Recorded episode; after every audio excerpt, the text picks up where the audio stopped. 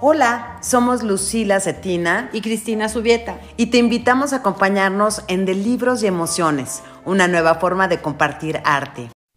Hola, hola, bienvenidos a este podcast que se llama De Libros y Emociones. Está conmigo como todos los episodios Cristina Subieta. Hola, muy buenos días, tardes, noches. Estoy encantadísima de tener la oportunidad de nuevo de estar con ustedes a través de este podcast que me encanta. Me encanta porque además de nutrirme de información y compartirla, me hace abrir un poquito más los ojos a temas que jamás había considerado hablar. Entonces estoy muy muy contenta de poder compartir esta experiencia aquí con Lucila porque estamos felices de compartir con ustedes este, tiempo. Claro, y además sabes que esto que mencionas es, es buenísimo y es real. O sea, realmente como que a veces te reúnes a platicar con amigos, con familia, la sobremesa, y salen temas, pero, pero de repente como que ir dando más temas también para que ustedes aprovechen a sacarlos, a exponerlos, me parece que también está, está padre porque, porque así es como se inicia una conversación.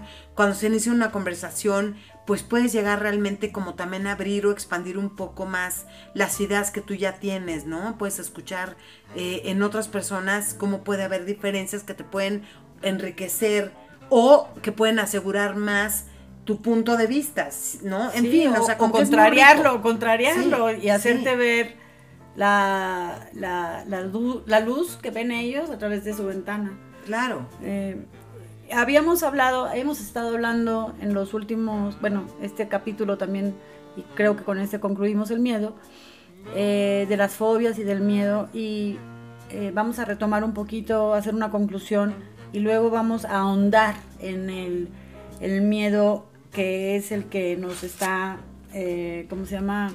Paralizar. Paralizando un poco, que es los daños y perjuicios al ego en donde muchos de nuestros gobernantes o muchos de los fabricantes o de las, de las grandes eh, compañías utilizan el ego de las personas para mercantilizar y, y generar un poco de este miedo, ¿no? Pero vamos a hablar ahorita, vamos a hablar rápido de una conclusión de cuáles son los cinco miedos más fuertes. Ma- Imagínense, ustedes se han puesto a pensar en eso porque ya venimos de un primer episodio en donde hablamos un poco del miedo eh, en temas generales y muy basado como en la cultura pop, ¿no? De cómo se ha utilizado en películas, ¿no? En, en- en algunos libros, los autores, de qué viene, ¿no? ¿Por qué, por qué tiene tanto éxito el género, etcétera. Luego en el segundo episodio hicimos este De detenido fobias. plática de las fobias que estuvo muy entretenido porque obviamente existen, no las inventamos nosotros y un poco ver, ¿no? Cuáles son las más comunes, cuáles son las más extrañas, eh, en fin, estuvo muy interesante también ese ejercicio. El ejercicio de hoy, de verdad, no saben qué, qué padre que estén escuchando este episodio porque estoy segurísima que los va a tocar, porque son como esos miedos que son los que realmente todos sí tenemos, sí o sí. Pero de repente pues no hablamos de ello, ¿no? No Y- hablamos y están de ahí. ello y están ahí y nos consume la ansiedad, nos consume a tal grado que tenemos que tomar medicinas para dormir o para mantenernos un poco el cerebro apagado, apagado y no. o despreocupado Ujú. y es algo que está pasando ahora y se llaman miedos contemporáneos Son los miedos de hoy. son los miedos de hoy. Y estoy hablando no solo de las circunstancias de un país como México en donde existe el narcotráfico o el rapto de niños o, o- o cosas así.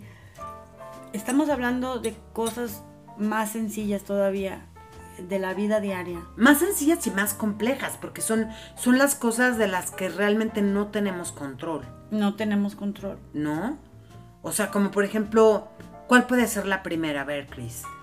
Eh, bueno, nada más quería antes de empezar sobre este tema hablar sobre los cinco, los cinco miedos más fuertes ¿Sí? que son, el primero es el miedo a la muerte y por eso actuamos en, en modo survival, ¿no? Cuando tenemos un tigre enfrente y no sabemos qué hacer, es una amenaza a tu vida y ese es el miedo a la muerte.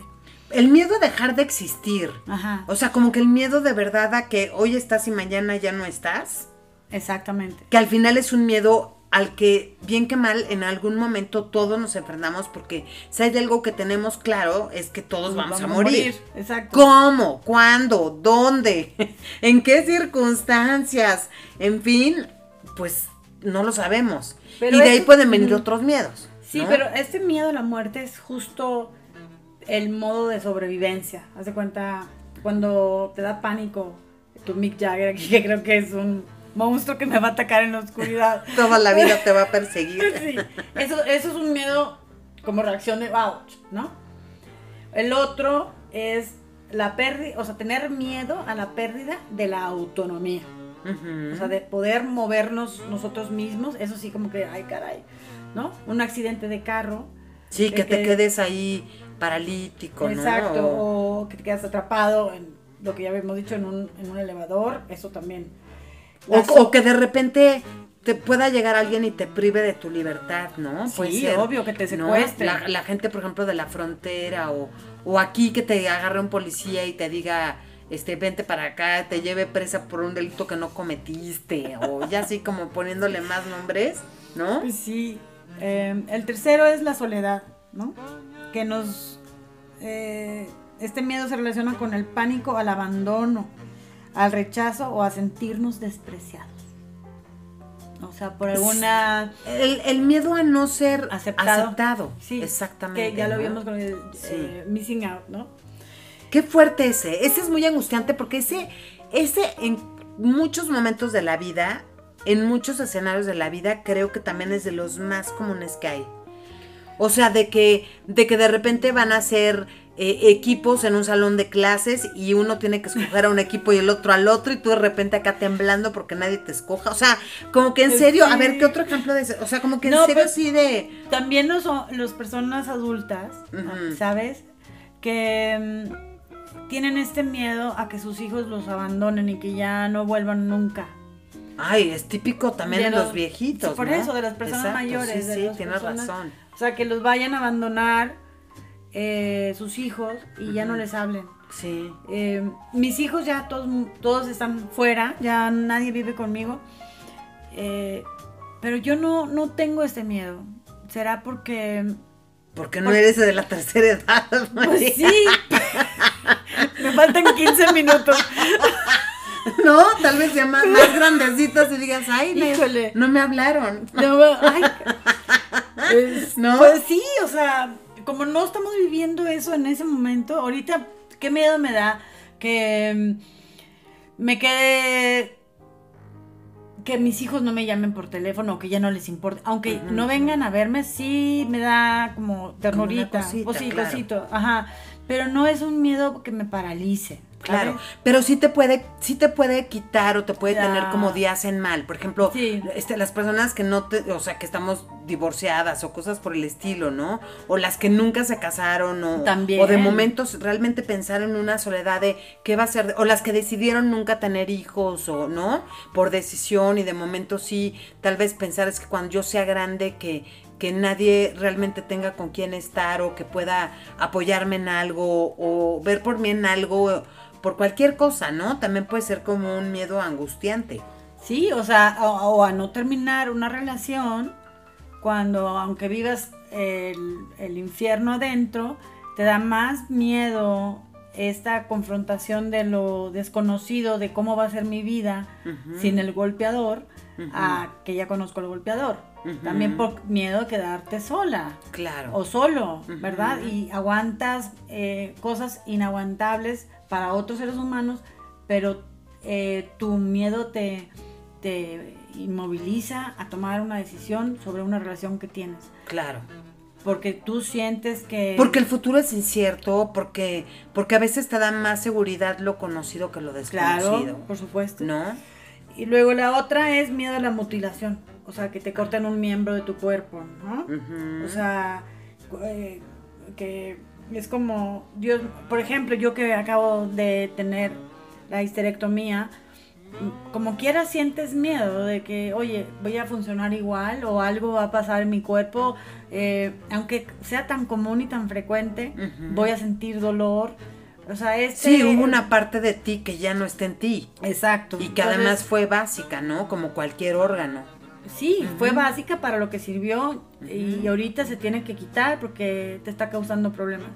Y aún así, sabiendo que esta es una la mejor solución para tu cuerpo, aún así te da miedo la, la el postoperatorio, claro, lo que vas a vivir, la consecuencia, la consecuencia. de esta remoción.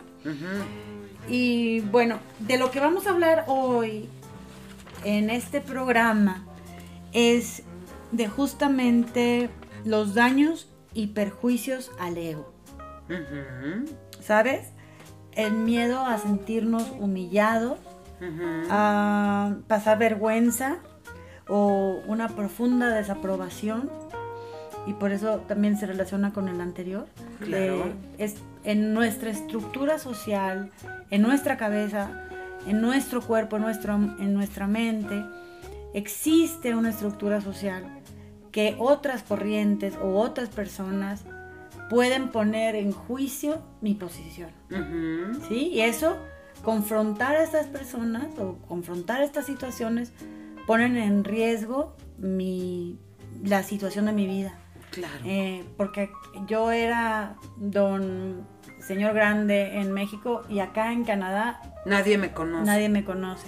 Y entonces prefieres quedarte en México aunque la situación no sea tan agradable a perder tu nombre y ser el don nadie en otro país. Claro. Eso es una... No sé, ¿sabes? Esa que, esa que estás diciendo ahorita a mí me, me llama muchísimo la atención porque, porque más ahora que estamos tan expuestos en las redes sociales, es, es, es muy fuerte también eso, ¿no? El, miedo a sentirte humillado cuando pones una cosa y entonces que cualquiera tiene como esta posibilidad de, exacto, de, de, poner cualquier comentario sin conocerte, o sea, porque se cree que te conoce, pero realmente tal vez ni siquiera te conoce, ¿no? Y entonces eh, estás súper vulnerable en estar, en, o sea, sí, ahí a la vista, ¿no? Sí, eso es lo que acontece con eh, que la ignorancia se va aumentando. El, eh, si tú desconoces, es un, el temor en general es el miedo a lo desconocido y este, como lo habíamos dicho ahorita, este miedo es natural en nosotros, pero es un miedo primitivo, el miedo a quien no se ve como yo, a quien no habla como yo, a quien no come como yo, eso es un miedo primitivo. Claro, porque es como es un ajeno, no es como yo. Y al ser, al no ser como yo, entonces cómo es, Exacto. cómo es, a qué le tira, ¿no? ¿Qué le gusta, qué no le gusta? Por ejemplo, con mi hija transgénero es, es sumamente difícil para ella enfrentarse a los demás. Entonces ella tiene que desarrollar ciertas habilidades que ni tú ni yo tenemos que desarrollar para poder sobrevivir en el ambiente natural en el que vive. ¿Por qué? Porque la gente no la conoce, no sabe quién es, pero la ve extraña, ¿no? Entonces se siente esta humillación o se siente esta eh, juicio, el juicio y, el prejuicio, el, prejuicio y el, miedo que vienen juntos. Pero pues si tú no conoces a una persona, ¿cómo puedes ya odiarla o discriminarla por solamente en base a tu ignorancia, ¿no? A tu gran, infinita ignorancia. Porque me han dicho a mí, ay, no, qué asco los chinos. Y yo, ¿what? O sea, ¿de qué estás hablando? No, no, puedes decir eso de ningún ser humano. no, no, puedes decir eso de ninguna raza humana, no puedes. ¿Sabes? Es eh, el conflicto entre los judíos y los palestinos. digo, pero todos somos humanos. Exacto, partiendo de ahí. Todos somos humanos. Partiendo de ahí. Es, todos somos humanos. No hay que el, judío es mejor o que el palestino peor o al revés. Todos somos humanos. Entonces, en este desconocimiento nos atrevemos muchas veces a opinar. Sí. Y a dar nuestra. A emitir juicios de valor. Sí. Que además son falsos y temerarios, porque al no conocer, pues, ¿cómo?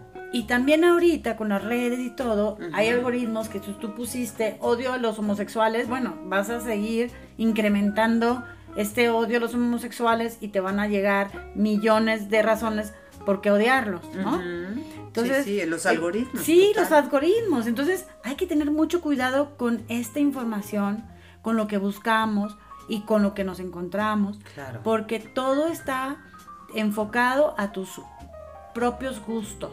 Y qué miedo, porque el mundo nos vigila. Sí, ¿qué O sea- ¿te, te ha pasado? De que, oye, estoy buscando un red, un, un zapato rojo y de repente, ¡wup! Bomba de bomba de zapatos rojos. que Sí, es sí, muy, sí, es creepy, ¿no? Es como, qué miedo. Eso es también un poco el- este miedo contemporáneo, claro. de que todo el mundo nos, Nos vigila. vigila. Es Todo el mundo sabe quién eres, ¿no? Tienen tus huellas dactilares, tu iris del ojo, tú no, no, tú no sé qué, tú no sé cuál. Ya, o sea, tú, o el miedo de que te ponen una vacuna y ya viene con un chip. Ah, entonces, sí. no, ya, Que ya se te pega la cuchara. Exactamente, ya sabes, exacto.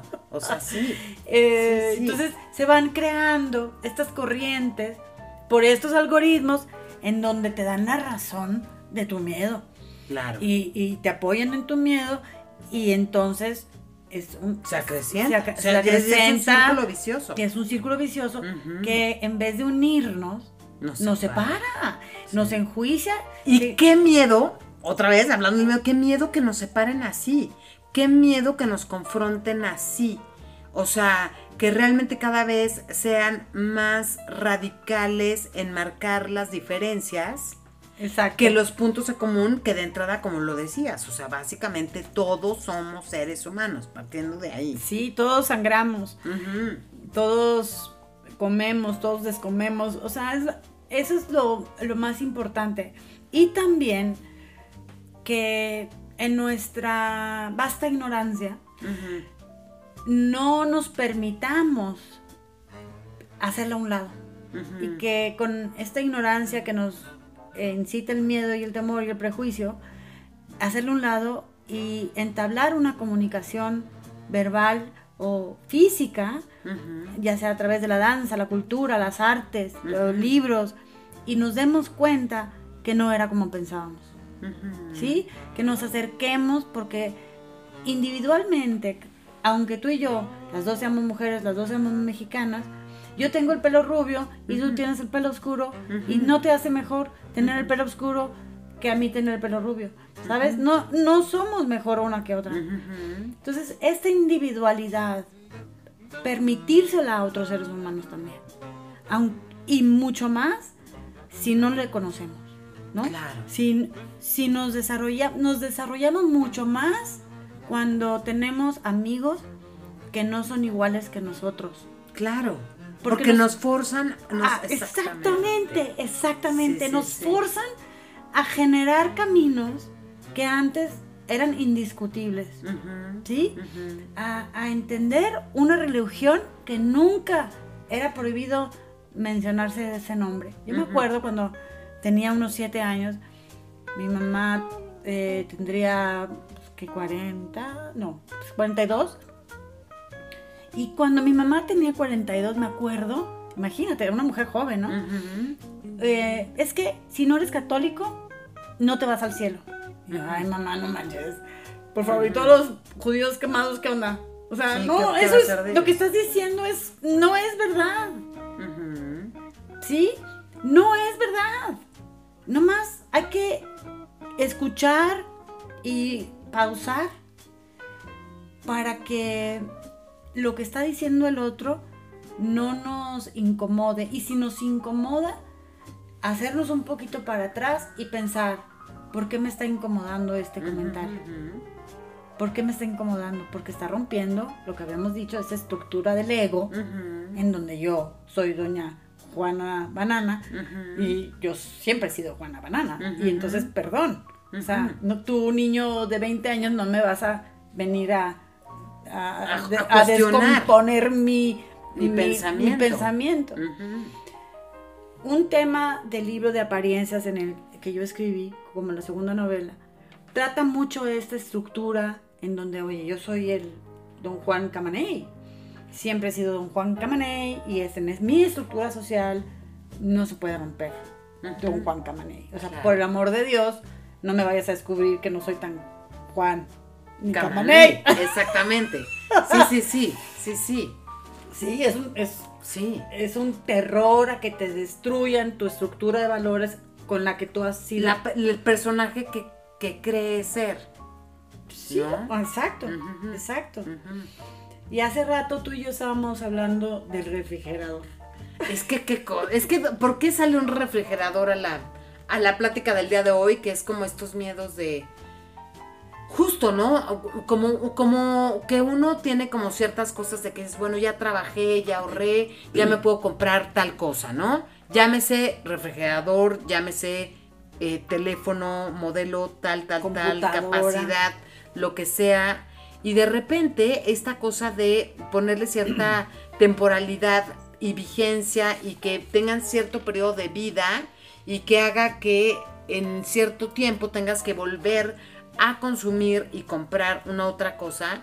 Y entonces ese momento de decir, oye, pero ¿qué tal que a mí yo ya para esa época ya no me da la cartera para volverme a comprar un refri o ya no me da la cartera para no poder actualizar mi modelo de, de iPhone o, o, no puedo cambiar mi computadora que es con lo que trabajo, ¿no? Sí, esto, fíjate que lo escribió eh, un señor que se llama Sigmund Baumann, un judío que murió en 1917 a la edad de 91 años.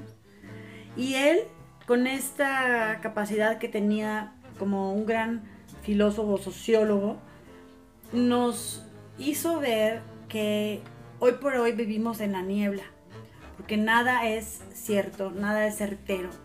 Es como la ropa de Sara que cada tres meses está variando la moda, ¿no? El, modelo. Nos hace ser consumistas y no nos hace apegarnos a algo que creemos leal. Y de ahí, de, este, de esta confusión que hemos desarrollado a través del tiempo en las últimas eras, es el miedo al, compromiso, ¿sí? O sea, es, no me quiero comprometer porque no sé si mm, mañana me gustas. Claro. no sé eh, si mañana voy a tener ganas de hacer lo mismo que tú. Exactamente. ¿No? Exactamente. Entonces, todavía existe mucho miedo a este compromiso.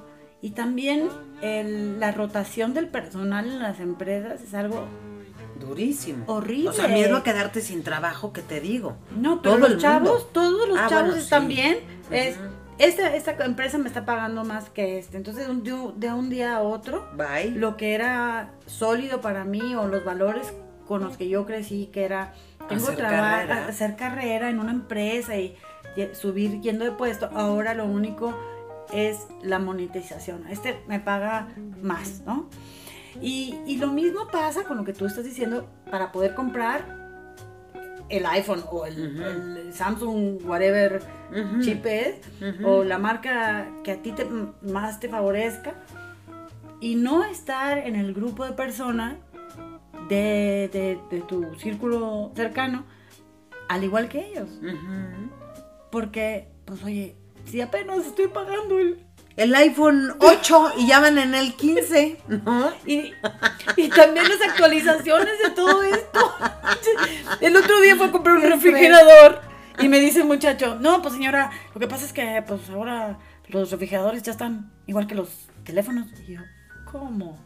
¿Puedes hablar por el teléfono? Por el refrigerador te habla. Sí, no, pues ya tienen computadoras. Mm, me dijo, no, lo que pasa es que las fichas.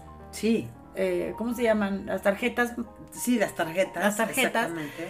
Son de eh, tarjeta. Son de tarjeta. Son electrónicos. Sí, son electrónicos. Entonces, si su modelo ya vino a, lo que viene siendo. Si ya, ya, ya pasó cinco años, pues ya su programación le pusieron, tú te mueres el, en cinco años. O sea, pase, llueve, así te hayan conectado toda la vida, nunca te hayan cerrado la puerta, nunca te hayas quedado sin luz, lo que sea, tú te mueres en cinco años para que compren otro refrigerador. O otra computadora, otro teléfono, otro microondas. Digo yo, ¿qué es esto? Claro, ¿a dónde? El mundo de donde van a parar todas las cosas que tenemos que cambiar y tirar. El mundo de la chatarra, este, qué horror, ¿no? Sí, y esto viene mucho más en tendencia. Nosotros ya compramos el refri, ya, o sea, ya tenemos una posición más sólida para comprar un refri, vamos a suponer. Pero un chamaco que está saliendo de la carrera, ¿cómo se puede independizar con estos costos Sí, que nunca, pa- que nunca paran. Porque Que además lo que paran. platicábamos, o sea, tú ya vas haciendo check, ¿no? Eh, ok, con este sueldo me compré mi refri, ¿no? Con el que sigue mi horno de microondas, con el que siga, no sé, cosas que ustedes crean que sean de primera necesidad o lujito que se quisieron dar.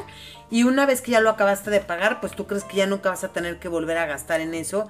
Y oh, sorpresa, en cinco años se repite tu historia y cuando tal vez ya tengas que estar gastando en, ¿no? En hijos, en escuelas de los hijos, etcétera, etcétera, es como te viene el trancazo a través del refri y qué miedo, ¿no? Es algo, es algo que se llama miedo líquido y Sigmund Bauman lo, lo describió bien, eh, porque esta sociedad líquida o amor líquido es el momento de la historia en la, en la que las realidades sólidas de nuestros abuelos, como el trabajo y el matrimonio para toda la vida, se han desvanecido. Ujú. ¿sí? Y han dado un paso a un mundo más precario, provisional, ansioso de novedades y con frecuencia agotador. Ujú. Eh, ¿Sabes? Como, es que tengo que ponerme al tiro en las técnicas para jugar Xbox. ¿What? Ujú. ¿Sabes? No, de- no te vayas de eso, o sea, tengo que en- entrarle al tiro a saber eh, manejar el WhatsApp, ¿no? O, el, o sea, eh, Sí, o mover tal red o algo, porque si no ya no me o- comunico, ya no, Exacto. ajá, ya no sé de los demás. Ya no sé de los demás. Eh, una vez mi mamá me, me dijo, yo no quiero aprender nada, porque entre más aprendo me van a exigir que yo me comunique a través de lo que los demás saben y yo no. Y qué fuerte también nosotros que hemos vivido un cambio así como Radical. radical, exponencial, porque nosotros empezamos con cassettes y ahorita Claro. estamos en, wifi, en wifi. Exactamente, ya regresamos al vinil, pero aún ya así como, sí, o sea, como que hemos visto cómo da vueltas todo, pero vueltas, pues, vertiginoso total. O sea, hubo a quien le tocó el nacimiento del iPod, ¿no? En el 2001 y ya para el 2023, pues ni iPods hay. ¿Qué era? Eh, lo que decían es eh, antes de internet y después, o sea, que la raza humana era antes del internet y después del internet. Sí, o sea, es como, o antes del iPhone o después del iPhone. O sea, es, fue tan, tan duro el cambio y tan fuerte esta modalidad de comunicación que, que nos, nos hizo eh, este crecimiento, pero que van en revoluciones Rapidísimo. rapidísimo. ¿Sabes yo qué me pongo a pensar? O sea, como que hay cosas que de repente no reparas, ¿no?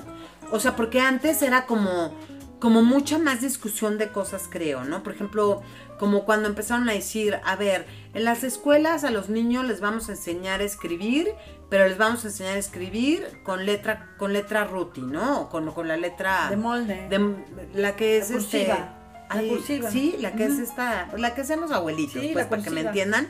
Y, y de repente porque esa para el cerebro es mucho más o sea le exige al cerebro y a la mano la la coordinación de los trazos eso tiene que ver con el cerebro no nada más es ay vamos a hacerle aquí la colita pa-". no no no. Todo eso que es como si hicieras una cosa de tejer tiene que ver con ejercicios que haces en el cerebro cada vez que escribes Imagínate Eh, los chinos cómo tienen el cerebro enorme. Imagi- no, O pues imagínate. Y luego además ahora que entonces ya casi casi que en algunos salones ni cuadernos hay porque para qué escriben, mejor que tomen rápido y no perdamos el tiempo y lo hagas, ¿no? En un teclado. Y entonces ahí en años futuros veremos ese daño que ha causado un poco lo que es pues la pereza que te lleva a usar y depender de cosas de la inteligencia artificial y de la evolución de la tecnología, que a veces te hacen la vida más sencilla para que según esto puedas hacer más cosas, pero a la vez acabas de esto, haciendo menos cosas, atrofiando. exacto, porque ya confías más en que te las hagan, ¿no? De hecho, yo tenía bonita letra, ahorita mi letra es horrible. Sí, por, O por- sea, por la prisa. Por la computadora y por la prisa. O sea, Claro. ya casi yo, cuando No escribo, escribes. realmente yo no escribo en hoja. Yo siempre escribo en la computadora. ¿Qué crees que hizo? Ya ves que yo aquí, mira, podría hasta mm, enseñarles mi foto de mis cuadernitos, plumas y lápices, porque soy como de mucho escribir. Claro que luego lo acabo pasando, obviamente, ¿no? Pero, pero yo sí tiene que estar escrito. Bueno, ya sé que tenga que estar escrito en, en digamos, como en mensaje o lo que sea, pero sí, sí como que lo tengo que ver. Si no, no, no lo grabo. Pero, pero lo que veo es que de verdad, qué miedo que en un futuro realmente corto, todo esto va a tener consecuencias que no medimos. Que No. no medimos. O sea, un niño que ya de entrada convivió con pantallas digitales y cosas así, que no jugó, que no, tocó, que no, que no jugó al avioncito, ¿no? Que sí, o sea, hay muchas cosas que tenemos que estar como alertas. El esto de los de los algoritmos en las computadoras, el, los influencers, lo, lo, que te digan estas personas puede ser bueno y malo, o sea, pero no podemos dejarlo como, una, como un fact, ¿no? Es darlos como un hecho. Exactamente. Hay que, hay que investigar un poquito más, que yo invito a, a todos los que nos están escuchando a que no seamos tan líquidos, ¿no? no, seamos tan líquidos. O sea, sí está padre la evolución, sí está muy padre, pero la evolución del desarrollo humano debería de ser hacia la compasión y el amor. O sea, ser compasivos cuando no entendamos algo o cuando estemos hablando con una persona que tenga, no tenga las mismas capacidades que nosotros o los, no hubiera tenido las mismas oportunidades de crecimiento que nosotros, tenemos que tener paciencia. Claro. Amor, paciencia y sabiduría para quedarnos callados en un momento de una discusión, de un punto de vista que, que a ti no te parece, o simplemente decir, ah, mira qué interesante. A ver, cuéntame un poquito más, porque no entiendo tu punto de vista. Claro. O por qué asumes algo de mí que no conoces. Claro, exactamente. ¿Sí? A mí me han tocado cosas así duras de, ¿por qué piensas eso de mí? ¿Sabes? No, porque he visto cómo te comportas. ¿Y? Ajá, eso no, ese comportamiento en ese momento no me hace una persona, no me, me convierte en algo, ¿no? Entonces también estos juicios, prejuicios y, miedo. Sí, como los mataperros, ¿no? Una vez mataste perro y eres mataperro, pues, pues no. Sí, o bueno, las Karens, ¿no? En Estados Unidos. Ajá. Es, eso es, este, no, o que decían que todas las rubias son brutas. Sí. Ay, mira, esta güerita no salió tan bruta. ¿Sí sabe escribir? Sí, me cae que hasta escribe. Ay, verita. Pero hay un poco de también de mis hijos dicen que no hay racismo para arriba, pero yo digo un poquito sí. O sea, es como ya tenemos un prejuicio de las personas que tienen mucho dinero porque creemos que todas estas personas que tienen mucho dinero ya son eh, van a ser discriminadores o van a ser eh, o se aprovechan de los demás y es por eso que tienen mucho dinero.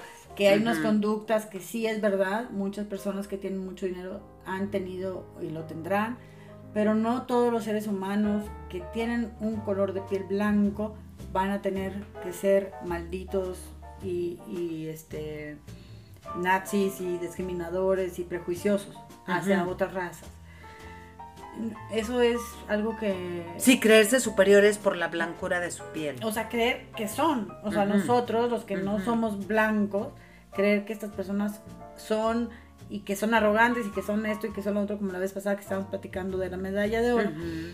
Y también para abajo, tampoco fomentar el que las personas de bajos recursos son ignorantes. Claro. No tienen nada que ver, no, están totalmente disasociados la, la cultura, la educación con el dinero. Exacto. No tiene absolutamente nada que ver. Una persona puede ser sumamente educada y provenir de, una sociedad o de una situación de bajos recursos. No tiene absolutamente... Sí es verdad que muchas personas que tienen dinero tienen más acceso a, más educación. educación Claro. Pero no es por default que porque tú veas que viene de, otro código postal, crea. Sí, hay como, o como para ponerlo más, más, este, más fácil tal vez, es como, no es lo mismo una persona que puede viajar por todo el mundo, pero cuando viaja por todo el mundo se la pasa viajando a los antros, ¿no? O cosas por el estilo. Sí, o a uno que viajó de mochilero, pero fue a todos los museos. Sí, exacto. exactamente. Yo cuando viví en China, que estaba platicando la vez pasada que me preguntaban qué comes, yo me impactaba que muchas personas iban solamente al supermercado que tenía los productos de su país. Y yo, pero ¿por qué no vas al, al super? Ay, no, es que ahí no venden el peanut butter chunky. Y yo, Ujú. yo, no ¿en serio?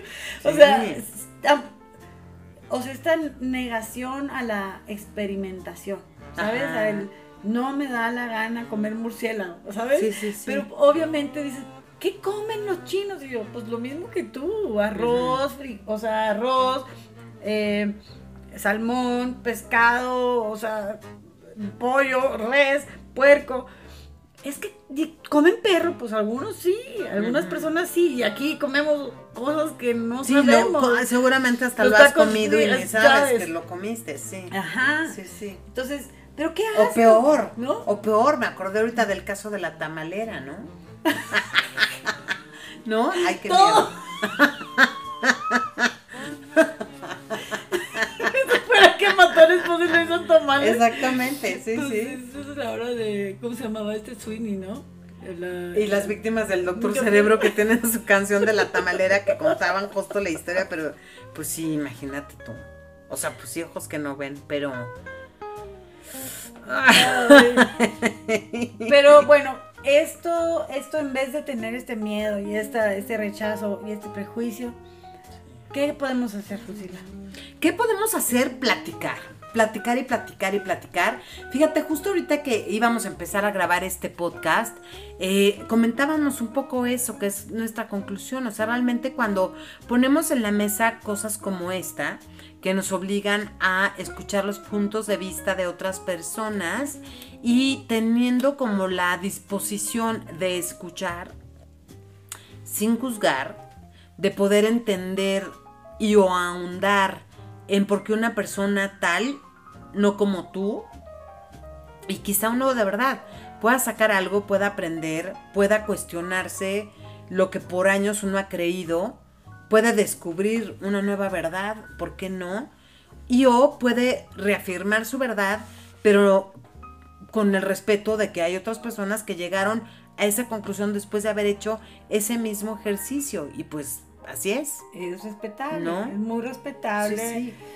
Eh, esto que conversábamos un momentito, el, el- la experimentación, este entrenamiento de nuestro cerebro a alejar lo primitivo y a desarrollar estos eh, conexiones cerebrales en donde podamos generar nuevos pensamientos. Nos va a ayudar a, a ahon- a ahondar en, en el desarrollo humano, en nuestra capacidad de aceptación, en nuestra capacidad de, de amor y de comprensión y de ayuda a otros seres humanos. Yo una vez te voy a platicar, tengo, tengo muchos amigos eh, judíos y la verdad es que había cosas que de repente como que no me había dado el chance como de preguntar, platicar y ahondar en temas.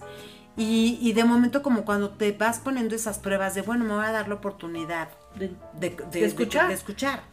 Y, y de repente tal vez al principio, en algunos casos, o sea, no quiero decir que en este caso en particular, pero en algunos casos cuando escuchas a personas que no piensan igual que tú, sí podrías decir, voy a darme como un límite de, de escuchar, porque gente diría, "Ay, no, es que estoy, mi mamá por ejemplo diría, estoy escuchando sandeces, es como tu mamá, es católico, no es católico, o sea, no, bye. Inciso A o inciso No, y bye. Es, es sí, es Opción no. única. Es check, no check.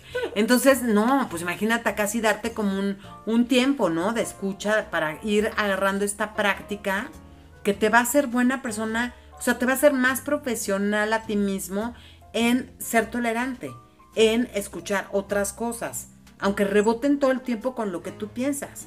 Te va a forzar también a pensar. Claro. Y eso es muy bueno. Es muy, es muy bueno. Muy bueno.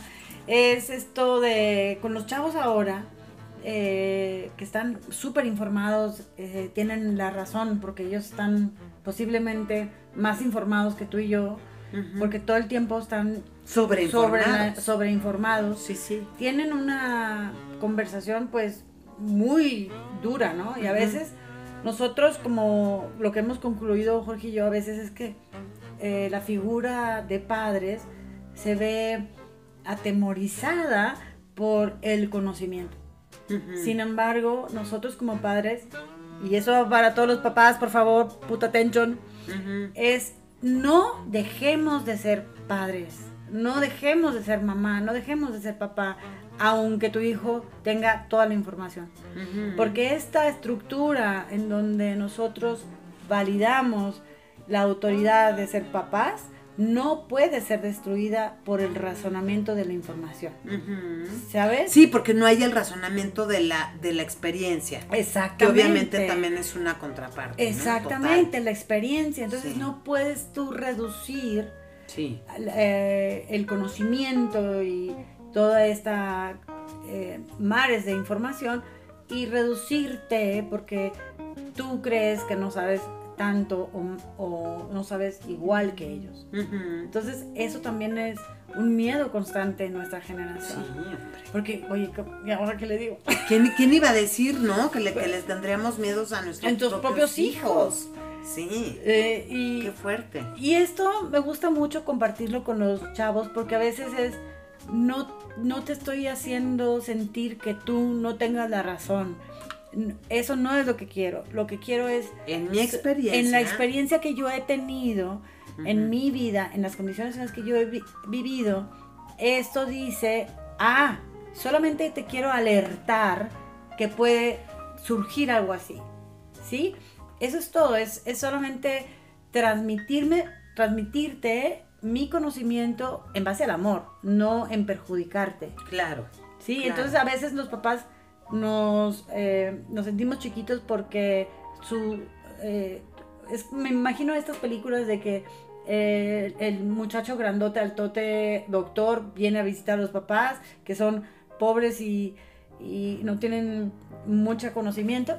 Sin embargo, el muchacho sigue respetándolo por, porque son sus papás, Me encanta. ¿sabes? Oye, hay una historia padrísima de este Sigmund Bauman que tú me contaste. Ay, sí. Que yo quiero que se la cuentes a la gente porque es muy, es muy linda y además aplica también ahora, este, pues igual que pasó lo de Acapulco, Ay, ¿no? sí. Que de repente como que estamos muy sensibles otra vez a ver que, pues otra vez, que hay miedo a cosas pues que están por fuera y que, y que nos afectan y que nunca sabemos de qué manera, cuándo, cómo y dónde, ¿no? Eh, en el año 1755 hubo un incendio que destruyó Lisboa. Y luego, después del incendio, vino un tsunami que se lo llevó todo como en Acapulco. O sea, hubo un catástrofe que Dios, que lo había creado todo y que había creado la natu- la naturaleza, había puesto al mismo nivel a toda la raza humana. Entonces, eh, así creció la, toda la filosofía de Rousseau, de Voltaire y de Holbach, que vieron que el antiguo régimen, en donde había estas prioridades según el cristianismo, eh, en donde algunos tenían más poder que otros, pues a todos se los llevó. Entonces. Voltaire y Rousseau y, y Hol- Holbach querían colocar, y según esto, eso, eso era sólido, pues querían todavía conseguir una, una, una cultura, una sociedad mucho más sólida todavía de la que existía. Pero estamos viendo hoy por hoy que estas sociedades tan rígidas como eran, ya se quebraron. Tampoco. Ajá, se quebraron. Pero ahorita estamos en este extremo de libertad, en donde, que es el miedo líquido, que se lo, así lo, lo, lo, eh, define Sigmund Bauman. ¿Qué es esto? Lo que estamos comentando hoy. Este, esta falta de compromiso, esta liberación de que no, no importa, mañana se hecho perder, lo tiro a la basura y compro otro. Lo desechable. Estamos en, ahorita en una cultura desechable. Ujú. Que digo yo, híjole, a ratito me. Ya, porque ya llevo tres este año. Sí, ya no, la yo, bueno, yo creo que ya estabas platicando con el refri, ¿no? O con lo de la camioneta, que era un caso real, de la vida real, ¿no? Que me habían volado una calavera y luego ya la había ido a reponer y luego toma la que me echó con mono y total de que entonces tú así como ya no ves lo duro sino lo tupido, ¿no? Pero ¿qué pasa en nuestra sociedad hoy? Eh, y fíjate que estábamos comentando que, que el- ahorita viene el señor y me compone el horno, que me dice que la, que la Tarjeta, tarjeta, dichosa, ajá. eh, que se quema porque un pico de voltaje. Y el pico de voltaje es generado porque tengo un microondas que genera y mucho consumo. Entonces, cualquier factor que yo no puedo controlar va a dar en la desde- torre. a toda mi estructura de la cocinada.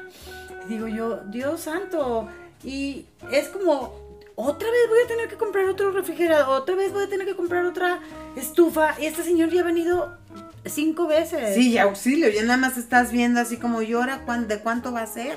Exactamente. Sí, Entonces, con- estamos en este con- constante miedo, pero yo hago un llamado a la población para que si algo se descompone y dices, esta marca es una cosa espantosa, eh, los influencers digan, por favor no compren esta marca, porque lo que está pasando es que estas personas que están haciendo eh, su negocio con nosotros, que hacen que los eh, electrodomésticos o Se cualquier fundan cosa, a los cinco como años y Por favor, hay que levantar la mano y decir, no compren esta marca porque se echan a perder los cinco años. No conviene. Prefiero comprar el Nokia, que, que si- ¿te que- acuerdas que- cómo me va a servía? durar toda la vida. Cómo lo extraño. Se caía de todas partes y nada le pasaba. No, se hundía y se Sí. O sea, y... Y salía flotando. Sí. Te llamaba tu mamá desde el fondo de la alberca. Así de, ¿no? Y se oía, y se oía en surround sound. Este silenciamiento silencioso, Sí. que también es otro término que Bauman nos regala, es este miedo a la confrontación. Sí, o sea, ¿para qué le voy a decir a, a, a Nokia este, que haga tal cosa, tal cosa si no lo va No, a hacer? Ajá. ¿Para qué le voy a decir a mi mamá, oye mamá, pues es que te aviso que hay muchas personas que no piensan como tú y, y pues de verdad hay que respetar? ¿No? Exacto, a Si va a ser como una discusión Ajá, vas a- bizantina. Exactamente, ¿No? entonces dices tú, "Ay, como para qué empiezo una discusión, entonces nos vamos callando, sí, nos vamos callando, nos vamos callando y permitimos, es como, como le digo yo a mis hijos, estamos alimentando al monstruo, ¿sí? O sea, es como permitir que alguien haga una fechoría, es porque te da miedo denunciarlo, porque luego ese, ese patán va a venir Puede contra ti. Ujú. Ajá. Eh, entonces nos callamos como sociedad. Claro. Es, ese es el miedo de las consecuencias de nuestra alerta. ¿Sí? Es este miedo de, de no sé qué va a pasar en el futuro si yo denuncio que esta marca es una chafencia. ¿Sí? Esto nos, nos, nos calla, Claro. Nos, nos da miedo. Te la piensas mejor y acabas tal vez ya no haciéndolo. Exacto. Entonces, Y así multiplicado por... por miles y millones de personas que hacen que hacen su silencio la fortaleza de, de los malvados, ¿no? Claro. Entonces el, el miedo eh, le da fuerza a la maldad. Eso es lo que trato de explicar. O sea, que no tengamos miedo. Es, oye, eso que tú estás haciendo me Está parece mal. está mal.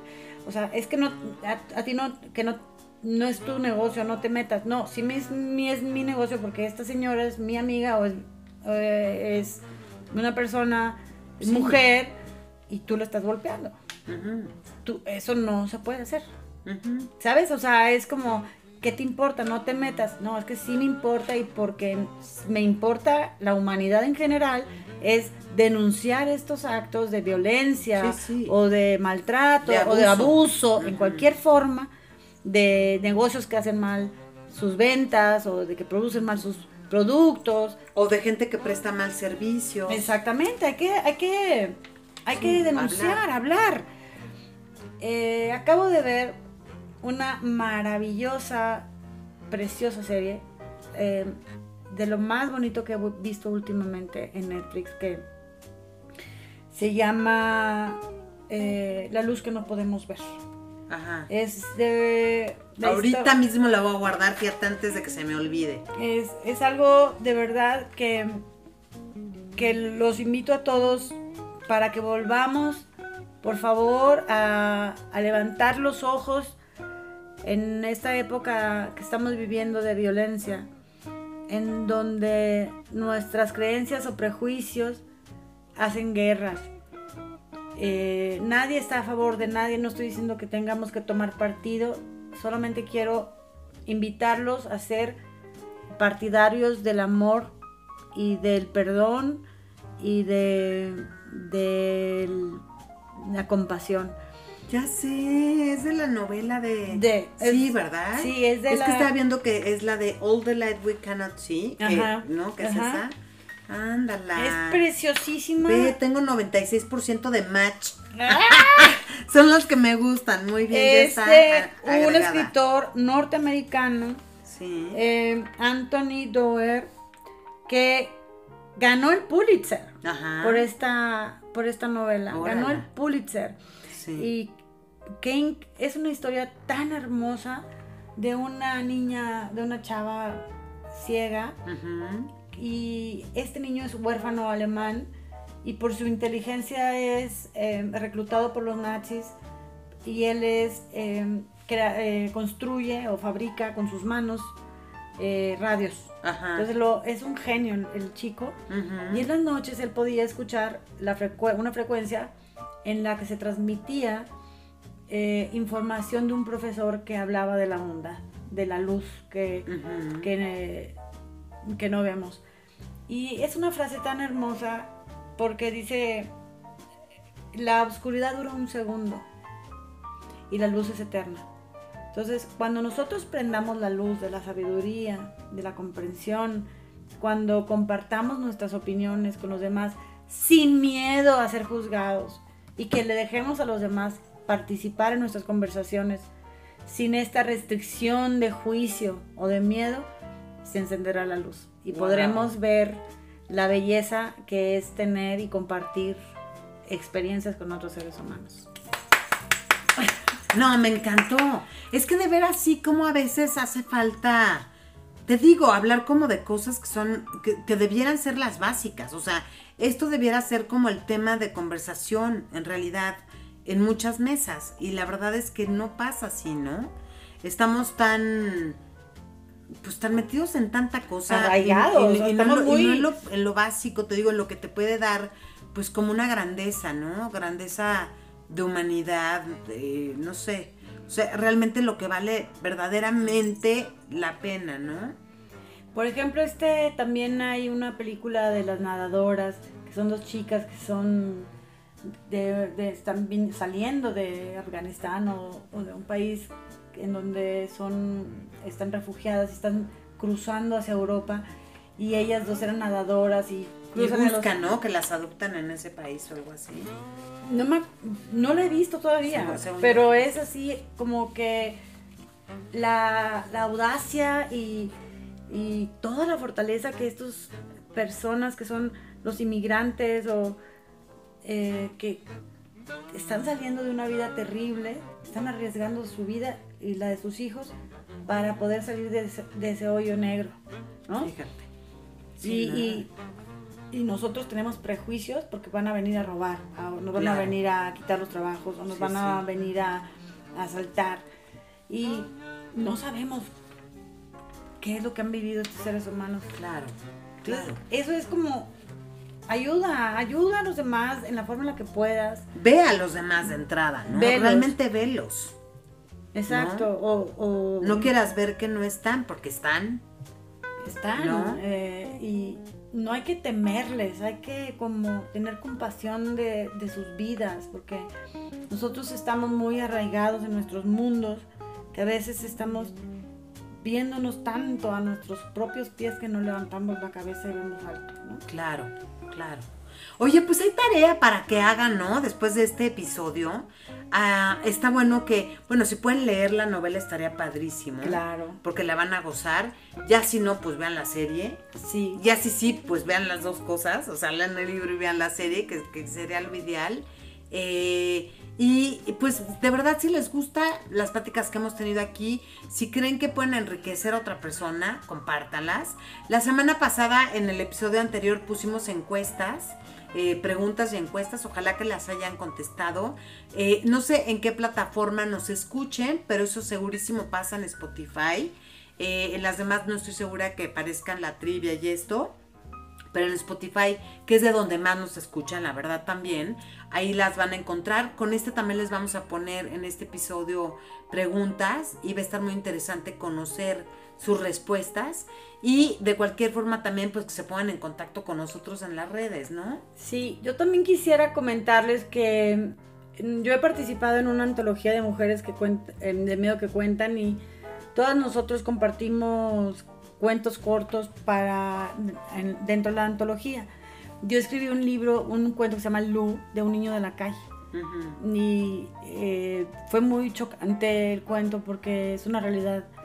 El, miedo peor es el real, el que existe, el que vemos y solamente tratamos de cubrir con una como mascada. Ajá, con una mascada, pero también es importante darnos cuenta de la gente que tiene muchas necesidades y de, entender por qué viven estas vidas. Claro.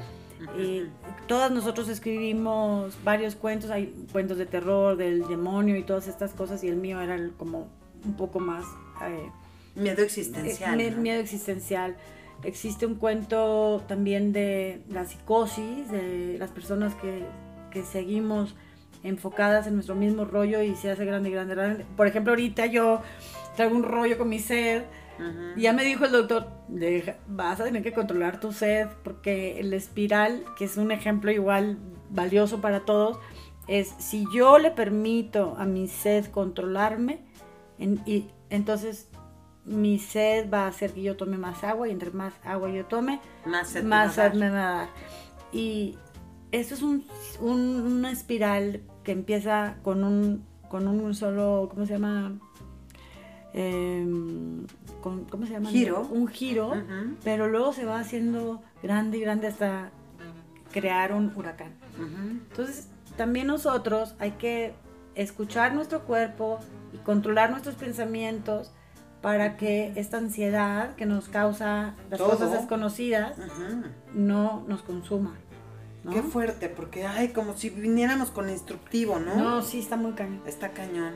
Dentro de apariencias hay un cuento digital que también lo podemos, está en mis redes, también lo podemos colocar acá, o se llama Ojos Verdes. Bien. Eh, que es de unas niñas que al fin no te, o sea, que una de ellas es secuestrada y pues al final no está padre, porque nuestra misma sociedad hace esto, esto del enjuiciamiento, el, el rechazo, a, ay, esta muchacha ya ya le embarazó el novio, ¿no? Estas cosas son horribles. Claro. O sea, porque como si nos restaran valor como ser No, como si todos hubiéramos vivido la vida de otros y de verdad la conociéramos desde adentro.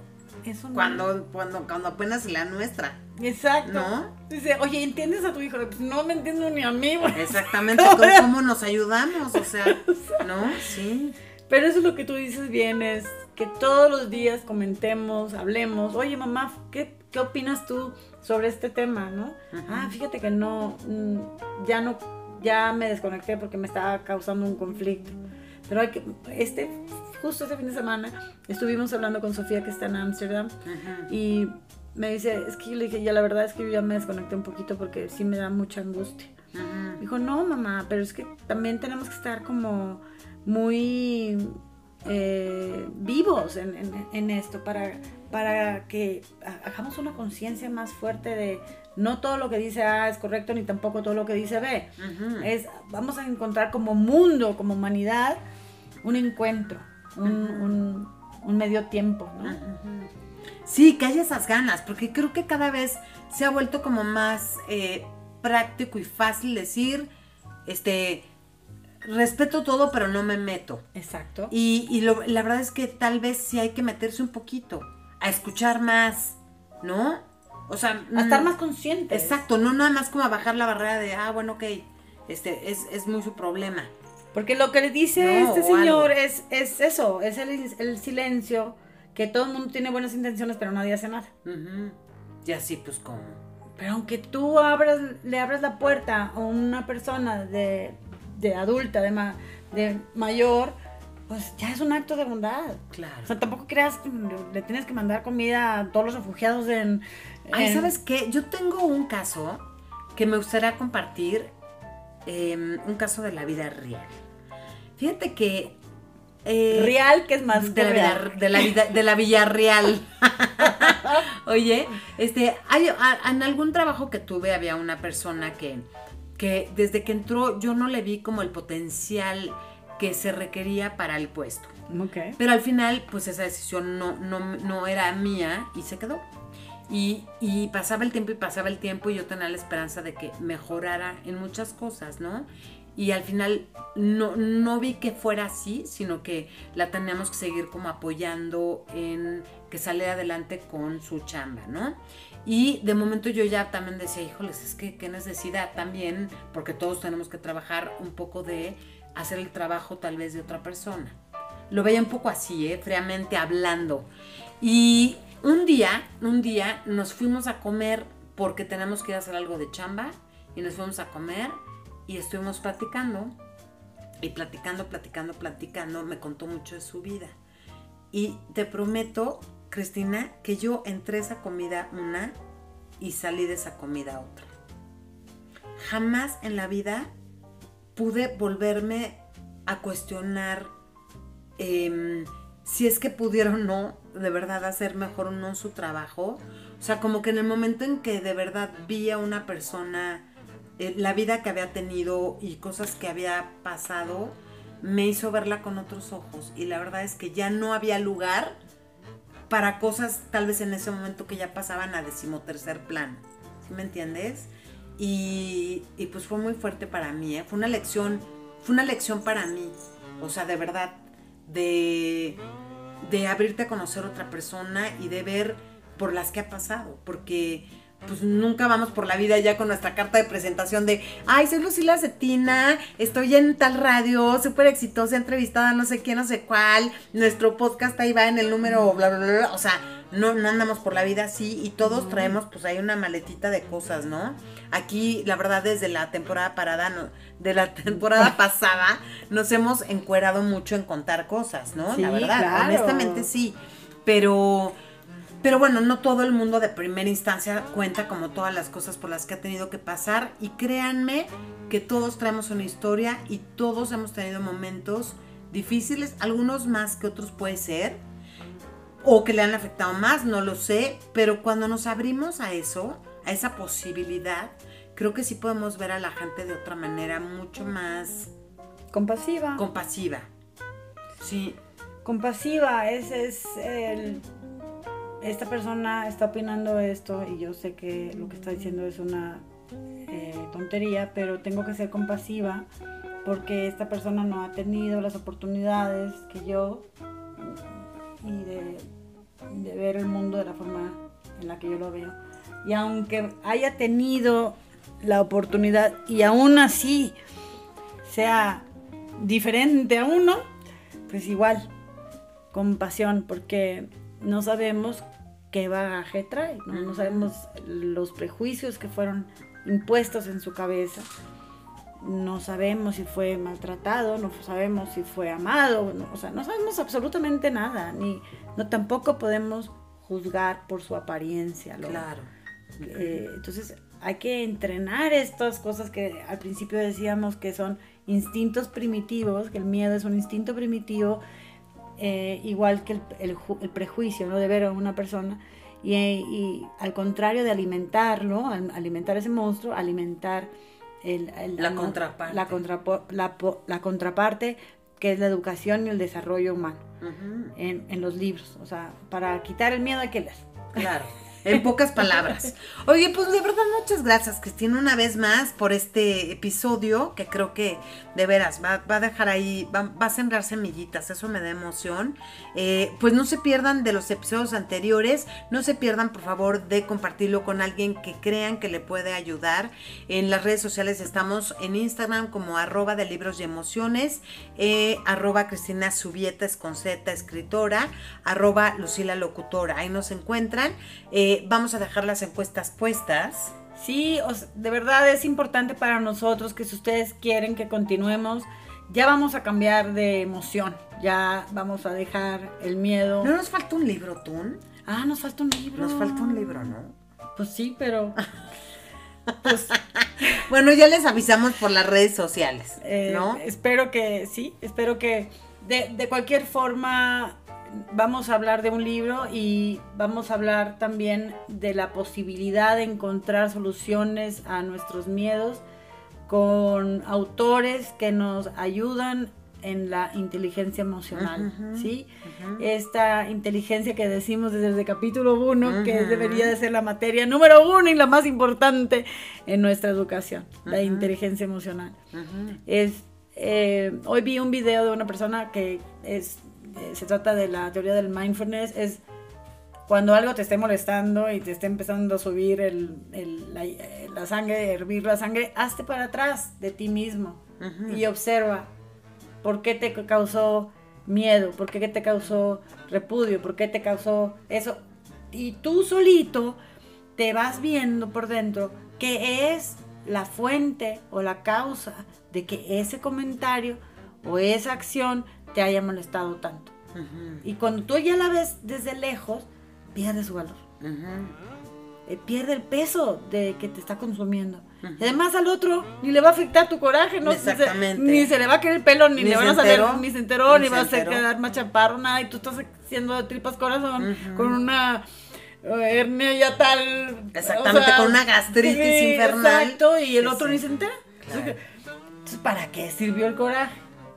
¿Para Exacto. qué? Nada más sirve para que te des cuenta de ti mismo y que te analices y que veas cuáles son las causas o cuáles son las heridas en donde esa persona te tocó y que trates de curarlas. Lo que te checa, te Lo que- choca, te checa. Lo que te choca, te Te checa. Muy bien. Bueno, pues nos esperamos el próximo miércoles en punto de las 8, otro episodio más de Libros y Emociones, temporada 2. Hemos estado platicando sobre el miedo. sobre el miedo, pero vienen otras emociones también interesantes que vamos a encontrar muchos libros muy lindos que compartir o frases lindas para compartir también que a veces nos ayudan mucho a sanar el corazón. Inspirar, ¿no? Sí, Sí. a inspirar y a sacarnos de una situación en la que podemos estar un poco tristes o apagadones. Una palabra de aliento a veces es maravillosa. Seguro que sí. Pues ahí está. Los esperamos el próximo miércoles en punto de las 8. Yo soy Lucila Cetina Yo soy Cristina Subieta. y hasta la próxima. Hasta la próxima.